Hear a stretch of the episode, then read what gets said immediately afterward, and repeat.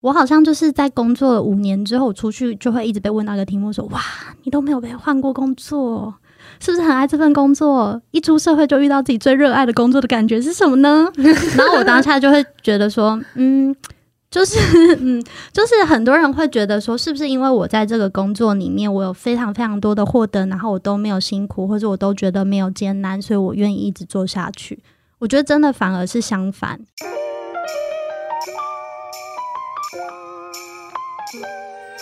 各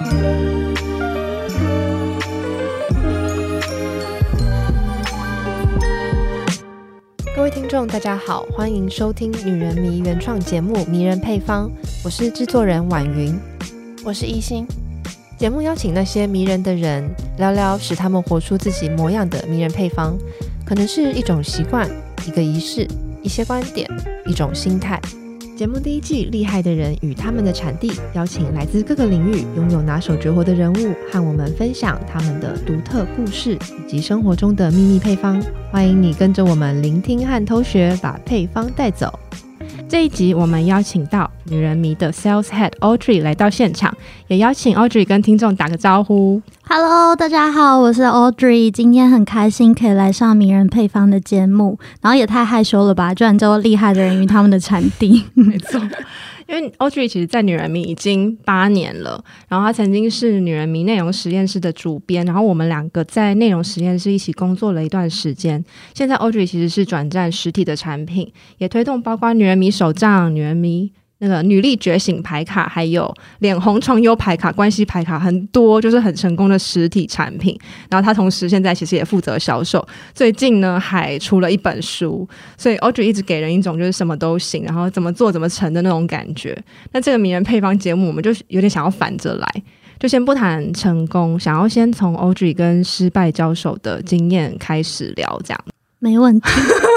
有种等着被拷问的感觉。对，我们今天就是我，我已经准备好了，我准备好了。好哦，我们今天就直接从失败开始。然后我觉得很，因为很，我们其实工作一段时间，然后很多时候都是看见，因为 Audrey 以前是算是 Content Team 的 Leader，然后我以前也是在 Audrey 的 Leading 之之下成长的。那嗯、呃，其实多数我们看到就是 Audrey 很强的那一面。或是呃什么什么事情我来我可以我行，然后很少去看到就是我觉得比较是脆弱，或者说他在面对跟处理失败的这一个面相。然后我觉得 Og，我很想要听听看你去分享，就是说你在你的生活或是你工作里面，你最糗的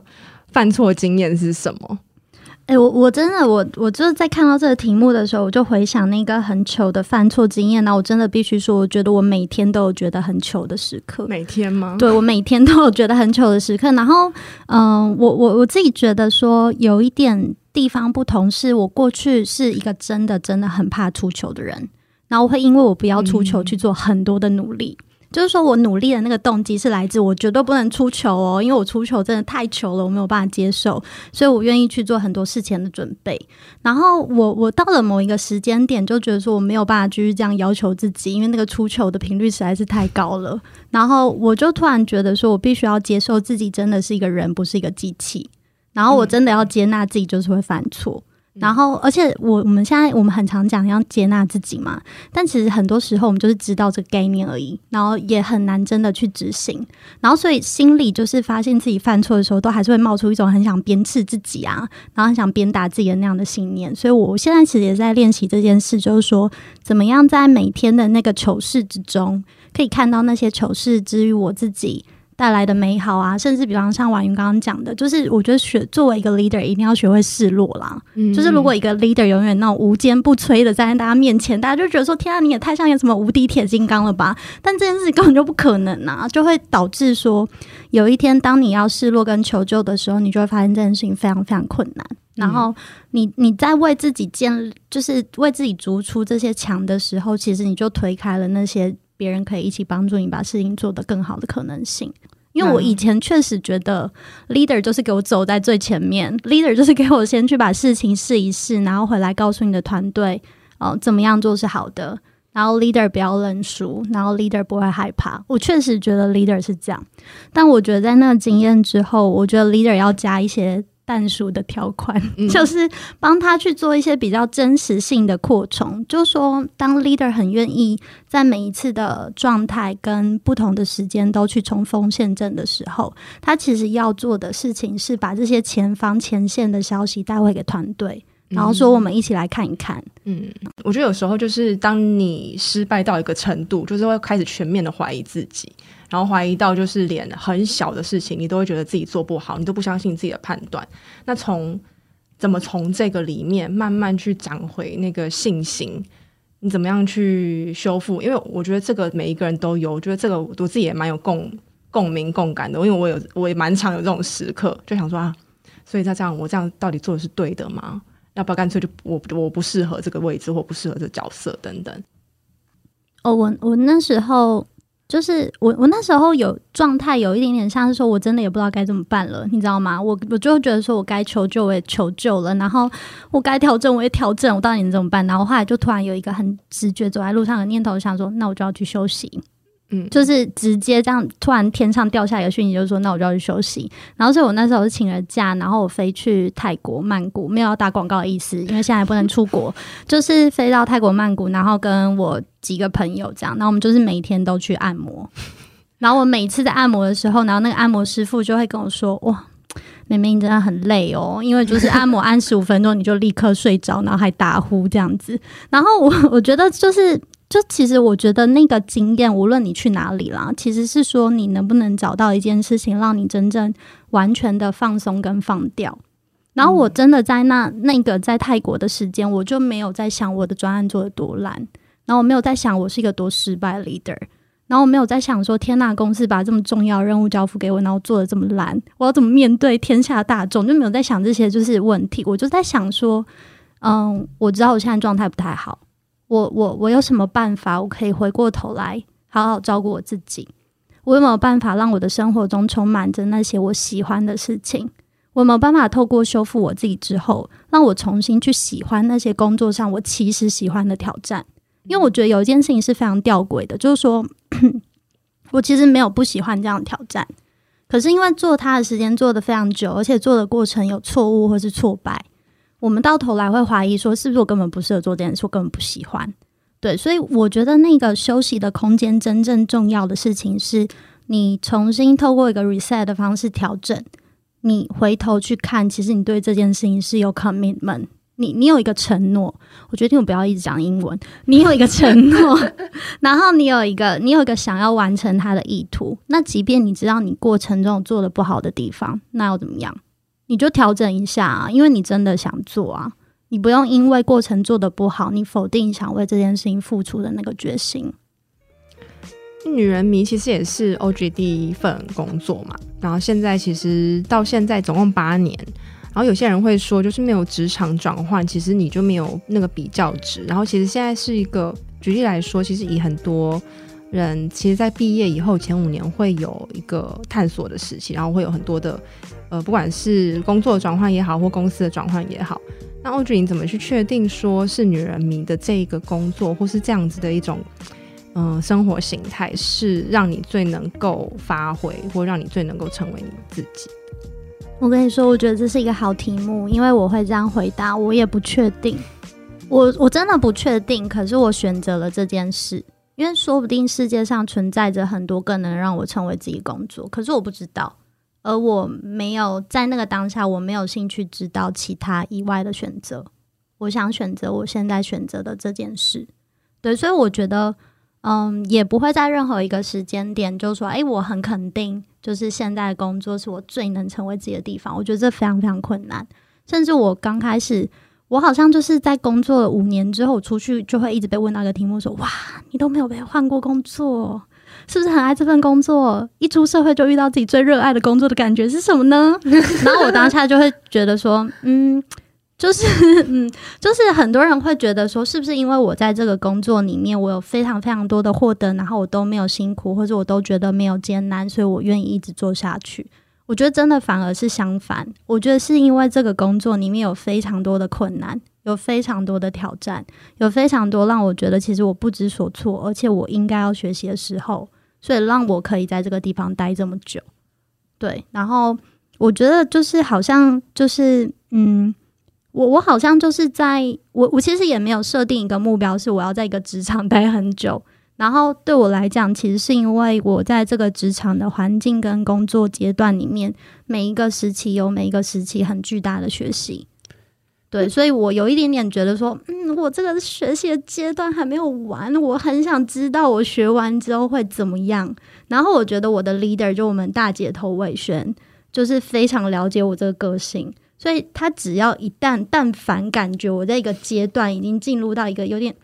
为轻松 freestyle 的状态，我就会很快拿到一个我觉得超超级巨大压力山大的任务。对，然后其实我我刚开始不是很能够理解这件事，我会觉得说，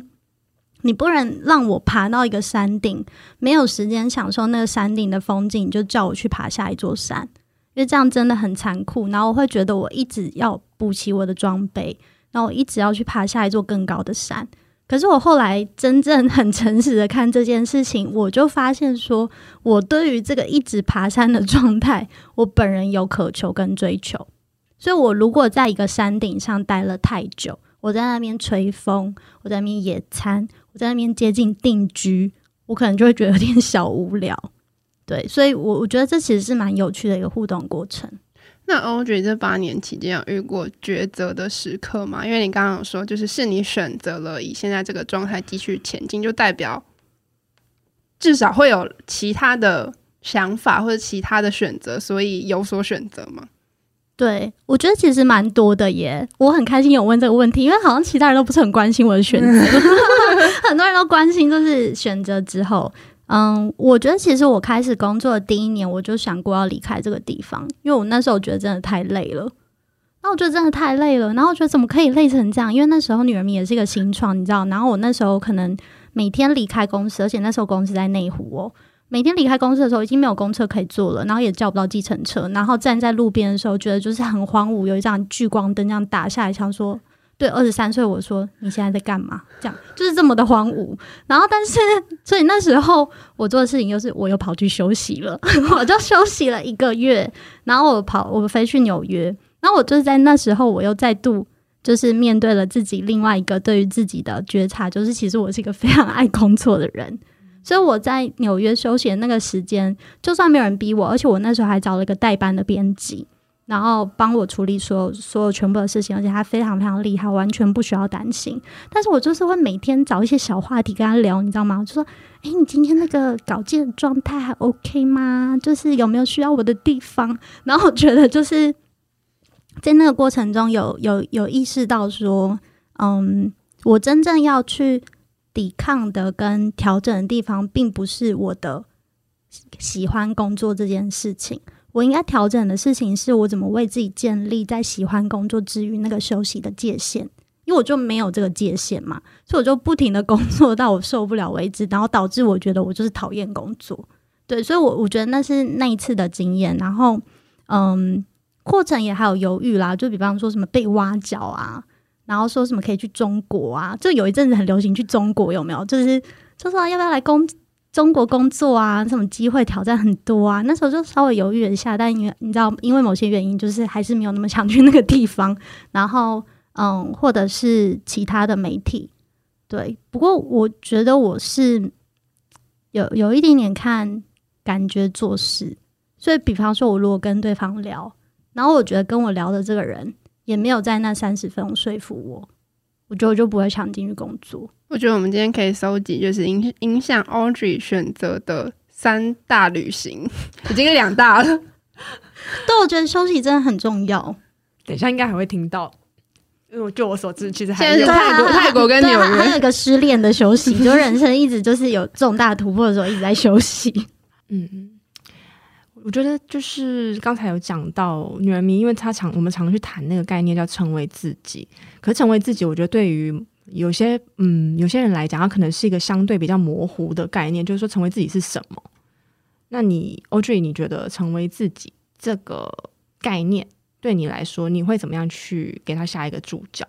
这一题我在看到的时候，我会觉得成为自己的定义有非常非常多。可是我真正关心的是那个成为自己的起点。就是要成为自己这件事情，好，大家都想要做。那首先应该开始怎么做？我看到角落有人正在思考。好，OK，就是我我觉得成为自己这件事情的起点啊，其实是要来自于对自己有一个非常诚实的觉察。无论你观察到自己的状态，或是自己的情绪，或者是自己所处的那个当下是什么，然后你愿意去看见，然后你愿意去知道有这件事情存在哦。然后我觉得任何的成为自己。对我来讲啦，在我的世界里面的那个严苛定义是，我觉得如果没有从这边开始，有可能它都不是真正你你就是很属于你的东西。可能你想成为的是别人口中告诉你那个不错的样子，对。所以我会觉得成为自己其实最困难的就是说很诚实的觉察自己，因为我觉得这件事情真的不容易。就是嗯，那个诚实可能包含。你真的去接纳自己有事情是做得不够好的，或者有事情是你不会的，或者是那个诚实是包含，嗯，你现在投注了很多时间的事情，其实最终以结果来讲推进的很少，或者是你去诚实的发现说，诶，好像一件事情你投身，因为他投身跟付出了非常多的时间，而他最后没有结果，就是我觉得那个那个诚实已经困难是在这些地方。所以我觉得，如果要真的谈成为自己的话，他要从这里开始。然后，我其实蛮相信成为自己没有任何终点，因为我觉得他很难有终点。因为我觉得任何事情有了终点，我就开始 担心那终点以后会发生什么事情。所以，我觉得对我来讲，很多事情确实都是过程。对，然后那个那个过程的意义，就是在于，就是把成为自己变成一个动词嘛。比方说，我们说 becoming。那它是一个很很永恒前进的一个动态，然后你永远可以，因为你觉得你的当下不如你所意，或者是现在你的状态并不是你真正想要的，你去改变，然后你走上这个所谓的成为自己的过程。我觉得刚才有讲到，就是其实因为其实这这种总共八年的时间，然后其实这个过程里面也有非常多不一样的选择出现，那有没有哪一个？我也很好奇，有没有哪一个时刻是你最你感到很迷惑、很迷惘，是在众多选择里面你没有办法去做选择，然后当时的你想些什么？我觉得是我就是真的是刚进入职场，二十三岁到二十五岁，诶，因为我现在回想那个阶段，我觉得那个阶段真的是，嗯，真的很迷惘。然后我觉得那个好像是一个蛮。嗯，跟我同期同龄人也都在迷惘的时候，所以你根本你走到哪里，你尝试想要聊这个话题，就是得到更多迷惘的结果。就是那个迷惘是一个惩惩罚，你知道吗？就是你很想解决迷惘这个问题，但你身边的人只会给你更多迷惘的解放。对，然后所以我我自己觉得那个时间，甚至那个时间根本看不到自己有什么选择，就是我根本觉得自己没什么选择，我也不知道怎么思考选择这个题目。然后我只是觉得那个当下的状态好混乱，然后好迷雾一团，然后我好不知道该怎么办。对，所以我，我我觉得就是最，甚至也不能说最不知道怎么选择的时候，因为根本看不到选择在哪里。我觉得可能是最无望的时候吧。其实是二十三岁到二十五岁。对，我想问，就是 Audrey 什么时候开始？发现自己的相信跟信念是什么？即便它会一直变化或者迭代，那从什么时候开始，你发现这件事情的存在，而你可以根据这件事情来做你未来就是各个不同大小的选择，或者决定你想要成为什么样的人？我觉得我就是刚刚那个问题是什么时候嘛？嗯。我我觉得是这样，我本人的检核机制是这样：当你觉得你为了一件事情或者一个东西付出了超过期待，或是超过你应付出的，然后你对于这件事情没有抱怨，你对于这件事情没有没有埋怨，然后你对于这件事情乐在其中，对，乐在其中，我觉得真的是一个很强的信念，就是 当你感觉到自己没有埋怨，而且你愿意为他付出多过于他人愿付的时间。的时候，我觉得他某种程度，你可以试着去想这件事情，这些你愿意付出这样行动的这些事情，如果去做归纳，它背后是什么？那通常 Audrey 怎么做提炼跟归因？这个脑袋机制是什么？Oh, 我跟你说，因为因为我真的是一个非常爱做总结的人，你一闻就知道。对，就是。我我觉得他好像是以前编辑的一种训练，就是因为我们要一直去做专访，然后我们可能要很快速的看到一个时事，然后能够去做反应。对，所以那时候就开始很习惯做总结。然后我我后来就有一度觉得说，那我要用要把这个总结能力用在我自己身上。对，然后让我对于自己的理解可以用一个比较细致的颗粒来去看待，而不会糊糊的一团，就是说啊，Audrey 就是一个很开朗的人，然后说不出其他对于自己更细致的描述。因为我是有一次发现我要跟别人介绍 present 我自己，然后我觉得 present 自己真的是一一件超困难的事情，然后我不知道要怎么样很细致的 present 我的在乎的时候，我就决定说我要来做这件事情。所以我觉得采访过那么多人，写过这么多人的文章跟侧写，结果到最后最困难的就是自我介绍。欸，我觉得真心很难哦，真，真心很难。就是大家今天可以回去练习，你可以你可以写三种版本，你写一个五十字的，然后再写一个一百字，那你再写个两百五十字，然后你去看说你会你打算怎么样在这样的篇幅里头去描述你自己，然后另外一个事情是，那这样的自己，你觉得像不像你现在的样子？好了，进入练习时间。回家作业来了，马上回去写。嗯，其实 Audrey 在这个阶段，嗯，我觉得也是从过去的十年，没有可能在女人迷是八年了，然后接下来女人迷现在已经是十周年，然后接下来会有下一个十年，让 Audrey 从独立的贡献者到呃管理领导的这角色，然后也从编辑台走到销售，然后也从平面内容到产品的打造。然后想问 Audrey 是你怎么去看待这些转换的关联？然后你觉得变了的是什么？然后不变的是什么？我我好像前几天才跟婉云聊到类似的事情，然后我就说，嗯，我刚加入女人迷团队的时候，我觉得驱动我的那个信念是对性别的在乎，对，是对于我觉得就是每个人应该要能够就是站在不同立场上能够被尊重这件事情的在意。所以他让我愿意去做很多很多事情，跟付出很多的时间。然后我觉得我，我那天才跟婉云讲说，我觉得我我如果去总结，就是我在女人迷的八年，然后做的这些事情看起来很不一样，它背后那个很像跟驱动我的地方，我会觉得其实就是创造这件事。我会觉得是创造这件事情让我觉得持续很有动力。然后无论无论是什么样的主题，或者是无论是面向什么样的题目，如果能够持续为，就是去做一个那种无中生有跟从零到一的事情，我觉得本身就是让我高度喜欢的。对，因为我会在那个过程中看到说，嗯，它就像是一个事物是如何诞生在这个世界上，跟那个诞生的事物它如何承载了很多人的相信在里头。对，我会觉得这件事情是。嗯，我进入女人迷到现在，我觉得都没有改变的。嗯，然后如果真的要讲变的地方，我觉得其实有一个很大的改变是我在看这些事情的心态耶。因为我刚开始说真的，我要从内容转移到产品啊，然后转移到销售的时候，我就觉得说我为什么要像劈腿一样，整个把脚劈到那边去呢？就是到底为什么我要做一个这么跨度的调整？其实是很不能理解的。然后。我后来用了都是在做创造这样的方式理解整件事情，对我来讲就突然在我的整个世界里面变得非常合理。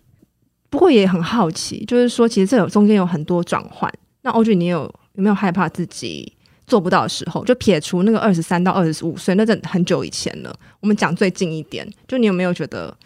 啊，就是这个新的任务或新的挑战，你有很你有焦虑或是有恐惧的时候？然后你怎么？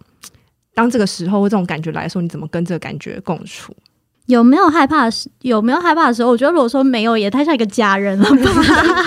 是真的都会有害怕的时候。然后我觉得更多的是我都在理解我到底在怕什么，因为我觉得我是一个其实常常会有害怕的人。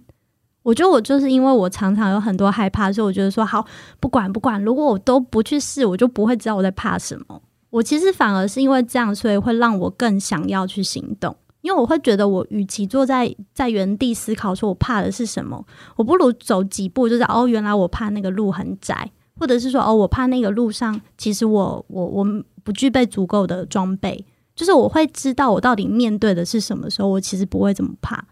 对，所以我觉得有时候害怕其实是我很好去启动一件事情的动机。我就是不想再这么怕，我不想要在原地回答我为什么怕，而我又回答不出来，所以我就很愿意，就是说很快的去展开一些行动。对，所以其实我每次拿到一个很新的任务啊，我都会很怕，从大到小，你一定无法想象。我真的，真的，你一定无法想象，因为我觉得我每次跟人家讲说我害怕的时候，大家都很惊讶。我说没有，真的，我就是。经常性很害怕，我就是害怕才去行动。大家就想说这是什么逻辑？我说就是这样子的逻辑，希望大家有理解这个角度。嗯，那我觉得刚刚 Audrey 讲到，就是其实我做什么事情都很害怕，这件事情真的超真实的，就让我想到一个，就是因为女人迷很喜欢问一个问题，就是如果用三个词形容你自己的话，你会讲哪三个词？然后不知道网友记不记得我？我记得我那时候其中一个词就是讲我很自卑。就是 就是大家都会说什么我阳光啊，然后什么我有魅力啊，或者什么比较正面词。那我那时候真的第一第一个瞬间想到是我很自卑，然后我在想说，那自卑这件事情到底带给我什么？那我就跟婉云分享说，我觉得自卑这件事情是让我可以，因为我我因为我永远都觉得我自己做不好，所以我永远都要找到怎么让我自己做的更好的方法。所以我觉得这跟 Audrey 的惧怕有一个异曲同工之妙。所以我觉得有时候那种比较负面的自己的状态也不一定是不好的。哦，对啊，对，我我曾经有一度想到，我们可以来做一件事，就因为你知道现在我觉得有一件事情就是优点跟缺点的位置很僵化，就是优点就是乐观开朗、大方、有礼貌、勇敢，就是这些都是优点，不会有人怀疑他的优点。然后缺点就是自卑、害怕。无法做决定，完美主义，各种就是你想得到这些。可是我真的觉得，我们如果愿意，我们在很多事情上都去追求那个重新定义嘛。如果我们愿意重新定义我们所谓的优点跟缺点，我们其实会看到很不一样的东西在里面。包含我觉得，对于我来讲，现在有所害怕这件事情，其实真的是一个，我觉得说很中性，甚至我觉得它偏向优点。因为我觉得，就是因为这么有所害怕，所以我愿意行动。然后我知道有些人是因为有所害怕，所以他愿意做谨慎的评估。就是带着这个东西，他其实他给我们的是出发的各种不同的礼物。其实这整个过程，这八年，你其实给自己蛮多不一样的，或者你接受了蛮多不一样的冒险跟挑战。你有没有想过，就是往下一个十年这样这样子的维度？好了，我们想比较长一点，你想要挑战自己什么？有这样的想法吗？我要跟大家讲，我真的没有想过。嗯、你现在不在挑战你自己日文吗？啊，这算吗？就是我、嗯、哦，我我我觉得我可以这样讲，就是我我不太会替自己设定真的很长期的目标，嗯、因为我对自己的理解是我是一个相对真的很善变的人，对，所以我我希望我在长期目标上不要把自己绑死，所以我长期目标是一片空白。然后我觉得我就会很难去回答那种典型的商业面试。嗯、五年后你对自己的期许是怎么样呢？嗯、十年后你的期许，我真的回答不出来。当然我，我我也可以讲一个很漂亮的答案。但是我我蛮喜欢替自己在生活中设定那种一年的目标。我觉得一年是我挑战一件事情最好的时长，这是我对自己的理解。因为一年你可以学一个日文的初级，一年你可以完成一次马拉松的赛事。一年你可以去学习一件你过去觉得自己很难学的事情，然后你学到入门的阶段。所以我自己现在都会设那种一年，今年我要学的东西跟我要练的东西，然后在一年之中设几个短的里程碑给自己。因为我是一个非常需要鼓励自己的人。就如果我学日文，然后一直学，然后觉得诶什么都没有获得，然后我也没有因此真的比较会讲，我觉得很快就放弃。因为这是我对我自己的理解，所以我可能就在学日文的时候，我发现我满三十天。我觉得好，那今天就来去吃个日式料理套套餐，然后就是帮自己庆祝说哦，日文学习有成，但其实也没有什么成就，学会一些拉形容词之类的。对，所以嗯、我我自己是蛮喜欢依据当时或是当下的状态设一年的里程碑，然后一年的里程碑再拆成短的几个 milestone，然后在 milestone 的时候安排奖励给自己。这里网友很知道，因为很常跟他分享说，人一定要学会在。小的 milestone 上面给自己奖励，不然人生太辛苦了，真的。对，然后希望大家可以过得快乐一点。Audrey 是成，即使是以一天的单位，他都会去给自己奖励的那一种。会，我会哦，而且我会在，比方说，我今天发现我有七个会，我觉得硬要排十分钟，上面写下午茶，就是那十分钟，就是我要去吃下午茶，或者我要去开冰箱，因为我觉得就是，其实就是因为你现在工作强度很高，你的生活的强度才应该跟上啊，不然你的生活里面，你的工作强度这么高，你生活没有同等的丰富度，你就会觉得说，你很难抓到你这个人怎么样好好站立的那个方法，那你就会觉得你倾向某一边，对。那 Audrey 是本来就。会做这样的事，还是渐渐的才开始学习，在工作里面加入一点生活，在生活里面加入一点你想要的元素。我本来不会啊，不然我二十三岁到二十五岁都这么痛苦。对，那怎么开始会的？怎么开始会哦？这是一个好题目哎、欸，我想一下哦，我知道了，就是嗯，我觉得他也是从一些很小的习惯来的。就是那时候呢，它也是来自于你对自己的观察，然后你可以因为自己这个观察，然后你去做放大，逻辑是这样。然后解释我那时候做的事情给大家听。我那时候常常发现，我在开完一个会之后，我会冲到对面的 Seven，那时候我们还是在呃内湖的办公室，我会冲到对面的 Seven 买一个午后的红茶。就我就发现说，我很习惯做这件事，然后我就有一天突然觉得说，我为我我为什么要养成这个习惯？我这个习惯是为了做什么？因为人的任何行为一定都是为了满足某些事，只是你对他有没有发现跟觉察而已。然后就发现说，我在开完一个有点难度的会议之后，我要找一个方法安慰自己。然后我只要也没有夜配哦，但是午后红茶也是非常欢迎你来夜配这集节目。就是我我就发现说，我在喝完那个饮料，然后也没有多少钱，也没有多少时间，就是很短很快的时间，我就立刻觉得很被安慰。然后就觉得说，OK，好，这是一个我可以对待自己的方式。我要对待自己的方式，就是说我理解到什么东西对我来讲强度是很强的。那我在这一连串强度很强的事情之后，我要排一个让我自己觉得安慰的事情。哦，可是我想要补充一个，诶，就是说，我觉得每一个人。因为我前一个阶段我是不太敢休息，就是我不是随时随，就是随时处于我现在这种觉得，哎，说真的很 OK，就是工作强度，那我生活强度就拉高，这样感觉好像顺理成章的状态。前一个阶段也不是，然后我觉得我那个阶段是我有个信念系统，是我觉得我如果去休息了，我就不够努力。嗯嗯，然后我觉得但凡我觉得每个人心中都或多或少会有这样子的。声音或这样的信念系统，因为我们就是活在一个这样的世界里头，就是你的所有的价值是靠你努力的时数来换的，这是一件很直白的事情，因为我们就活在一个资本社会里面，然后所以你情不自禁的会养成这样的信念系统，就是如果我愿意投入更多的时间，代表我是一个更有价值的人，那这件事情交换的就是我的休息时间，所以对我来讲，这曾经也是一度非常固化，然后非常坚定的一个信念系统。就是坚固到，我就觉得说，如果我今天事情还没做完，我就跑去吃拉面，我是不是一个很不负责任的 leader？也会有这样念头闪过。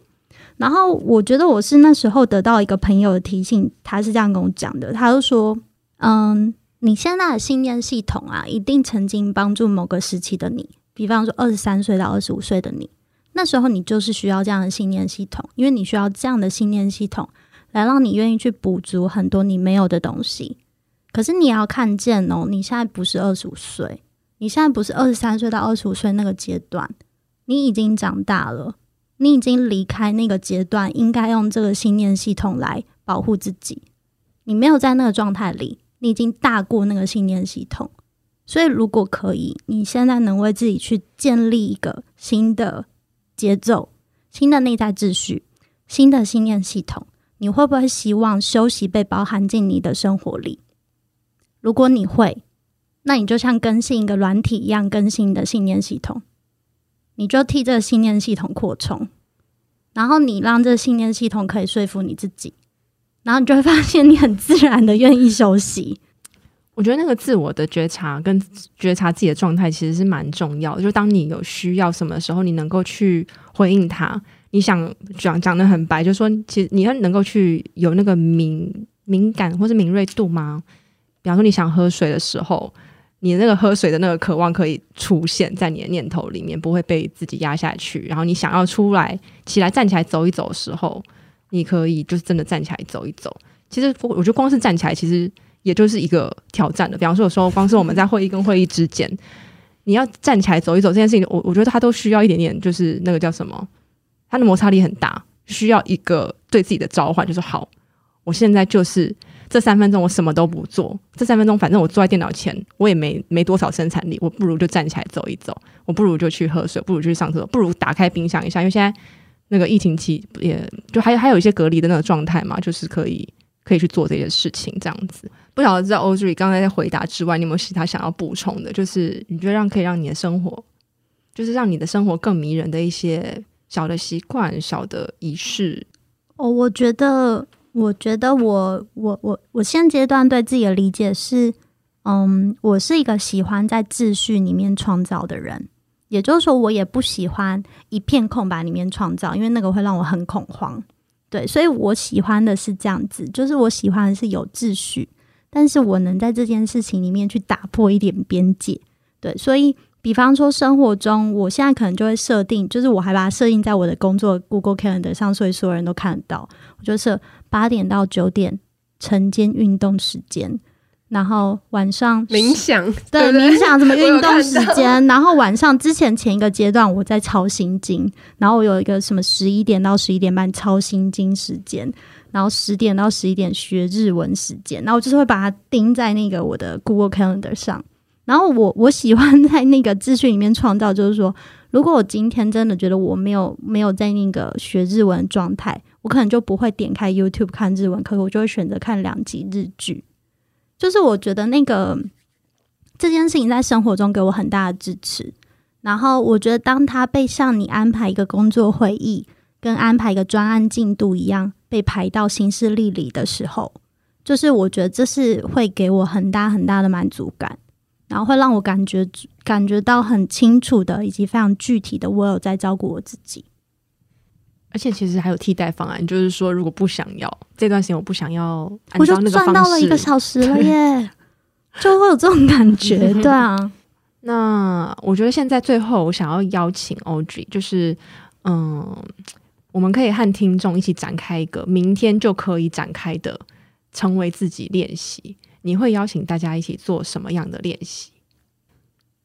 我要邀请大家做一个听起来很不很不 juicy 也不 sexy 的练习，请说。我要邀请大家一起每天做复盘。天哪，不是，就是嗯，我觉得我很难把这件事情真的讲的很，就是很新鲜，然后很好玩，很新奇，因为这件事情的本质就是困难以及有点无聊的。就是复盘，它是在那个下围棋里面的一个用词嘛。复盘就是你下完了一个棋，然后你去思考，如果我能重下哪几手，我要做调整。对，然后我想邀请大家每天做复盘这件事情，或者是说，你可以首先你先为它取一个你觉得比较可爱的名字，让你觉得比较没有压力的名字。比方说，你想用“吾日三省吾身”，好，还是很有压力，或者你想用就是每天的理解自己小时间。每日的 me time，每天的睡前想想时间，每日的睡前思考时段都可以。就是你你你保留一个，至少每天你从最短十分钟就好，不用长。你不用一开始就想说我要花一个小时来检讨我今天做的事，压力也太大了。就是每天我花十分钟，我回想一下今天今天什么事情让我觉得很喜欢，有没有哪个人说了什么话让我觉得说，诶，我也想知道那句话是怎么被说出来的。然后今天有没有什么事情在那个时间点上，我其实感觉到自己不太能理解，或是我觉得自己不太舒服，有没有这样的时间？这样的时间的发生究竟是为了什么？如果我能够重新跟这个人沟通，或是跟这件事情沟通，我会想要采取什么样的位置？然后只想想完这两件事情之后，你会形成一个对自己的理解。然后那个理解就是刚刚婉云问说，成为自己这件事情我会怎么定义？我觉得就是很很诚实的去对于自己保有觉察。所以所谓我觉得做复盘啊，或是做所谓的 review，真正重要的就是让我们可以对于自己跟自己在推进的事情里面保有点觉察。对。然后因为这件事情名字听起来实在是太严肃了，所以我非常欢迎大家第一步就先从替他取一个你喜欢的名字开始。取一个你喜欢的名字，然后去一个你喜欢做这件事情的场地，无论那是你的书房、你的卧室、你的客厅，或者是找一个你喜欢一起做这件事情的人类，无论那是你的猫、你的朋友、你的家人、你的伴侣都可以。然后你先开始每天就留十分钟给自己，然后问自己这三个问题。好，这样讲完，好像其实可以有一些好，就是自己比较喜欢的设定在里面。比方说，你设定一个时间，然后这十分钟点个蜡烛啊，或者是什么放你喜欢的音乐，或者是就是跟你喜用。用你最喜欢的一支笔或者是什么的，对对对对，嗯、这这个就是什么？这就是在秩序中创造，或或或为了这个时间买一个你喜欢的笔记本之类的，对，或为了这个时间点一个你喜欢的甜点，有没有？嗯、这就是在秩序中创造。嗯、但是说实在，你要做的事情是一样的，嗯，对，真的对。然后如果你可以在这件事情上练习这件事，你就可以在任何事情上也都练习这个能力。对，所以其实我觉得真正重要的不是。说你一定要完成这件事，而是你在试图完成这件，呃，听起来感觉有点嗯讨厌烦的事情的时候，你为自己去做那些努力跟创造，它这个能力可以帮助你沿用到其他的事情上。所以我想了很久，我就决定说我还是要叫他复盘，因为我就是要讲出来的时候，大家觉得有点痛苦，他就说哦，为什么在一个很累的一天之后，我还要做复盘？对，就是就是因为生活中很多事情长得都像这样。你你不会拿到一堆你喜欢的事情，嗯、对，但还是可以可爱的做，对，还是可以可爱的做啊，嗯、还是可以很舒适的做，还是可以做的很愉快，对。然后我们如果能够这样子去做一件事情，我们就能这样子做很多的事情。节目的最后，想跟听众朋友分享刚刚 Audrey 在节目里面提到的三个 Secret Sauce，欢迎大家可以把这三个 Secret Sauce 带走，一起偷学，一起运用在你的生活之中。第一个 Secret Sauce 想跟大家分享的是，呃，你可以把总结的能力用在自己的每一件事情上，把自己做更细致的描述。你可以尝试用五十字、一百字、两百字来描述自己。描述完之后，再自己回头看看现在的描述符不符合你对你自己的想象，以及你喜不喜欢这个被描述的自己。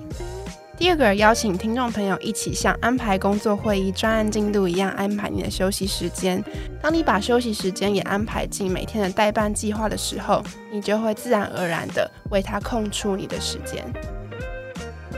第三个 Secret Sauce 想跟大家分享，也是跟 Audrey 在节目中提到的，邀请大家可以重新定义优点跟缺点对你来说的意义。当你用另一个角度去看待缺点的时候，你会发现缺点有很强大的力量，它会促使你去行动。这个缺点很有可能是邀请你出发的礼物。哎，对，而且这个我想补充一下，因为我就是没有那么喜欢，就是传统大家都会说你要扬长补短，有没有？嗯、就是很像说你的这些优点跟缺点，就是一个很长，然后你要让它长得更长，然后一个很短，你要把它藏起来，藏在背后。我觉得我就是没有那么买单这个概念。因为我觉得，如果我觉得扬长补短只是一个就是入门功夫，可以啦，可以扬长补短啊，就藏起来你看不到。可是我觉得真正更高段位的人，应该是别人口中的缺点，在他身上其实是一个他发挥的最大强项那个地方，就是把就是跳脱大家对于这整件事情的定义。然后你去重新想象说，如果我可以做我的能力的配置，这些别人口中的缺点，其实是我前进超大的动力。那我们就可以去帮那些缺点去污名化。哎，那接下来我们就要很顺溜的进入 Audrey 的工商服务时间了。我们就是业配的话，我们就讲的很明白啊，就是 Audrey 的工商服务时间。哦，所以我就在这个时间可以工商任何的东西。对，对，OK OK。哎，那我要工商我的第一本书，就请大家支持我的第一本书，最近二刷了，耶！好，然后它的名字呢叫做《如果理想生活还在半路》。那它是一本跟生活很相关的书。其实我刚刚谈到的很多事情，我也都把它写到书里面了。所以如果你今天没有听够，你觉得还算精彩，还算精彩的话，大家可以去买这本书。嗯、第二个我想要工商服务的是我们近期推出的新的牌卡，它叫做脸红深度床游牌卡。然后这次呢，我们帮它定名叫做 Deep Version，也就是我们承诺在这一次想带领大家更向下探索，然后全面升级。那这次的牌卡呢，分成两个主题，也就是我们希望延续去年我们在泽泽木之上面推出的脸红牌卡，然后可以让大家无论是跟自己玩，或是跟别人玩，都能在性的花园里面感受到奔放的乐趣。跟我们今天讲的主题也相关，因为我同时也相信性的本质是创造，所以如果我们能把创造这件事情发挥在性里头，我们应该可以增加许多新的乐趣。所以如果你对这个牌卡有兴趣的话呢，同样也可以搜寻脸红深度床游牌卡，就可以找到对应的资料了。那最后呢，我想工商服务的是我们这一集的 Podcast，以及接下来很多集很多集的 Podcast。这个 Podcast 的名字呢叫做“迷人配方”，我们会去谈呃很多人他是如何走在成为自己的这条道路上，也非常期待就是“迷人配方”下一集来宾的接力跟分享。所以这是今天想要业配给大家的三个工商服务。谢谢 Audrey 今天精彩的分享。迷人配方节目到了尾声，邀请各位听众从今天开始和 Audrey 一起展开每天复盘的练习。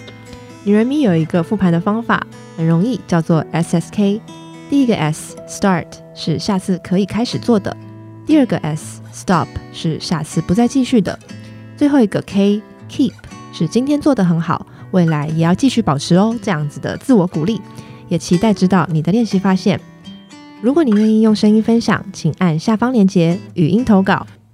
如果你有点害羞，欢迎分享至自己的脸书跟 IG hashtag 迷人配方。你的分享将可能露出在女人迷的 IG 或独家收入进女人迷的文章里哦。下一周迷人配方的特别来宾是谢盈萱，听银轩谈他奇幻的身体故事，他不曾在其他地方分享的经验，以及他的迷人配方。我们下周再见。